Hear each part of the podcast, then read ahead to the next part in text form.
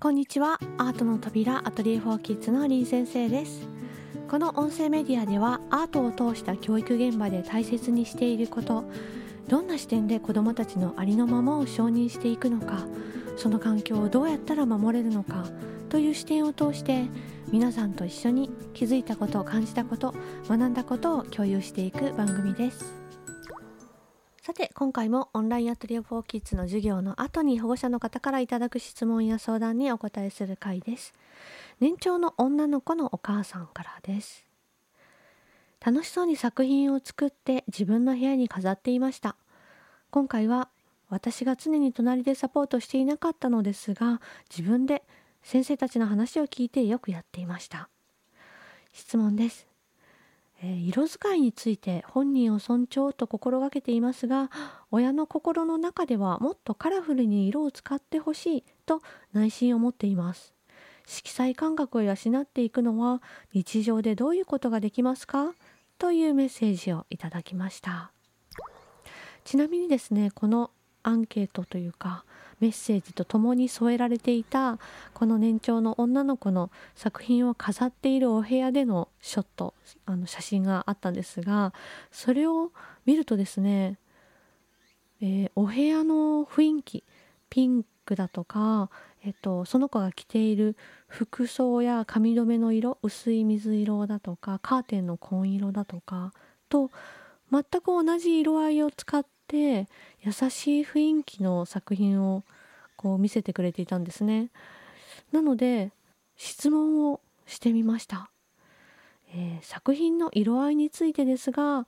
お写真に写っているお部屋と本人の服装の色合いと作品の色や色合いがとても似ていると思いました。好きな色を使っているのかなと感じましたがそして優しい色合いではありますがカラフルではないというふうには思えないですが他にどんな点が気になりますか？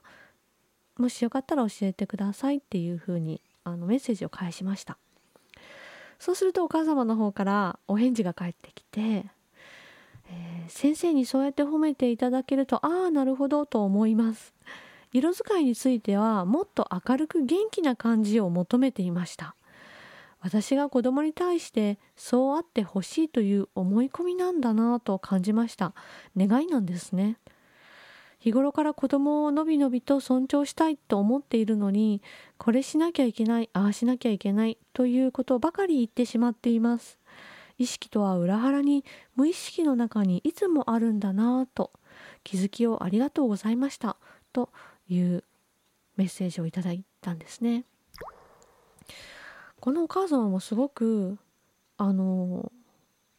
一回自分の中で発見があったというか自己対話されて気づかれたんだなということにあの感心したとか驚いたんですけれどもあのすごくね写真がすごい優しい雰囲気の作品も本人の表情も優しい雰囲気のものであの色彩をもっとっていうような質問と裏腹だなっていうふうに感じたので質問をしてみてよかったなと思いました。本当にお母様の心の奥底にあったものっていうことに気づかれたんですよね。でえっとまあそもそも質問にあった日頃からできる家庭での色の教育みたいなものについてはラジオの41回目のラジオで色の原体験色の教育ということで1回お話をしたのでよかったらそちらも参考にしてみてください。あのどういった内容かというと年中さんのコースであの思考実験する時に子どもたちがその色の実験をやる時の様子を描きながらこのような何かに対する原体験っていうのがいくつあるかっていうことで子どもたちのその後の人生の豊かさは変わってきますしこの頃の子どもたちにとって遊びこそが学びだっていうのがはっきりと分かる瞬間でもあるっていうことと色にまつわるエピソードから少し大きくなってから色について興味を持つ伝え方っていうのもこういうふうにありますよっていうお話をしました。またあの私自身があの祖父とか祖母とのエピソードから色にまつわる私自身の原体験についてもエピソードをお話ししたんですがあの時お話ししなかった後日談というかがあるので今日はちょっとプラスアルファでお話ししようかなと思うんですがその祖父と2人で虹の話をしたっていうエピソードがあの前回お話ししたことなんですがその話をしてから多分1年後ぐらい祖父が亡くなったのが私が8歳とかぐらいだったのでそれよりも前だと思うんですが多分小学校2年生とかの時にまた2人でいる時の話なんですが空がすごく美しかったんですね空の雲の様子が。それを一緒に見ていてあの雲を絵で表現しようと思ったら難しいなって祖父がつぶやいたことを覚えてるんですね。でそれは私に向かって答えを求めるというよりかは一人の人間として祖父がそう感じたっていうことをただ言葉にしただけだったそのつぶやきを聞いたっていうこともあるんですがその後私は心の中で何度もその言葉を思い出してはその後の人生で 夕焼けを見るたんびにあの今にも雨の降ってきそうなあのどんよりとした厚い雲の重なりとかを見るたんびにこれを絵の具で表現しようと思ったらどんな風にするだろうどのぐらい筆に水を含ませるだろうどの色の絵の具を使うだろうどんな風に重ねるだろうってイメージの中で頭の中だけで空を見るたんびにいつもシミュレーションするようになっていたんですね。そういう忘れられないたった一言っていうのがあるんですけどその一言でうん子供たちが勝手に持っていって勝手に自分で深掘りしていってしまうような一言だなって思います。皆さんは皆さんの人生にはそういう言葉ってあったりしましたか？子供たちってあの大人がつぶやいたその人が感じた言葉っていうのをすごくよく聞いているんですね。聞いてないようで。でよく保護者の方から子どもたちの感性を伸ばすにはどうしたらいいですか？っていうような質問があったりするんですが大人が感じたことをそのまま口に出して言葉として出してあげればいいんですよっていうふうにいつも伝えています。周りの人の言葉が実は子どもたちの感受性を育てるんですね。だから子どもたちは7歳ぐらいまではもうスポンジのように何のフィルターも設けずにそのまま周りの人の言葉を吸収していく時代なんですね。ですから言葉というものを言葉によって逆に興味を持たせることもできますし何とかしなさいっていうような言葉ではなくて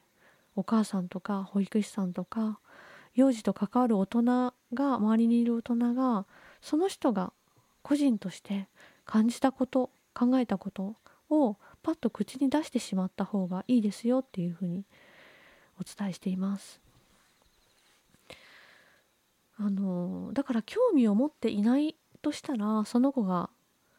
別に興味のあるものを持っているとも言えるんですがあの一言つぶやくことによって興味を向けることってできるのかもしれないなっていうふうに思います私の祖父が意図してその言葉をつぶやいたのかは分かりませんが私が絵を描くのが大好きだったことぐらい今考えれば 知っていたと思うので興味を持つような投げかけをもしかしたらしたのかもしれませんね。今話していてそう思ったんですけれども、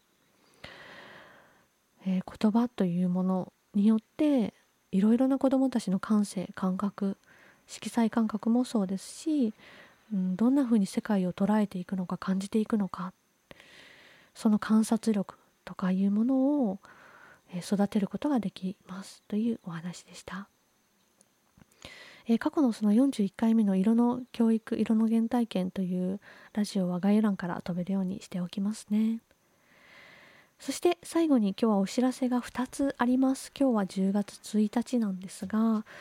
9月15日に花丸カレッジで対談した自分の人生を生きる子どもの育て方というあの対談のアーカイブがえー、本日から聞けるようになっている予定です。今あの収録している時はですねまだ9月の20日ぐらいなんですけれども、えー、飛べるようにね概要欄からしておこうと思います。そしてもう一つお知らせなんですが実は10月15日の金曜日のお昼休み12時半から20分間なんですけれどもインスタライブを開催する予定です。いつもはこうやって一方的に私があのお話ししているだけなんですけれどもそしてあの結構ねお昼休みに聞いてますとか夜寝る前に聞いてますとかあの言っていただいてるんですけれどもお昼休みの20分間だけなんですけれども、えインスタライブでチャットとかコメントとかで相互にお話会話ができたらいいなというふうに思っています。質問などもお気軽にお待ちしています。インスタライブは月に1回、えー、配信していく予定です。そして、えー、夏休みから週に2回のペースで配信してきたらアトリエラジオなんですが10月からは、えー、以前のように週に1回の配信に、えー、なる予定です。そして実は今日が記念すべき50回目の配信でした。100回まで配信する予定ですのでまだまだどうぞお付き合いくださいね。それでは最後に歌をお届けします。お母さんのことを思い出して歌う歌カリンバで母さんそれではまた次回のラジオでお会いしましょう。林先生でした。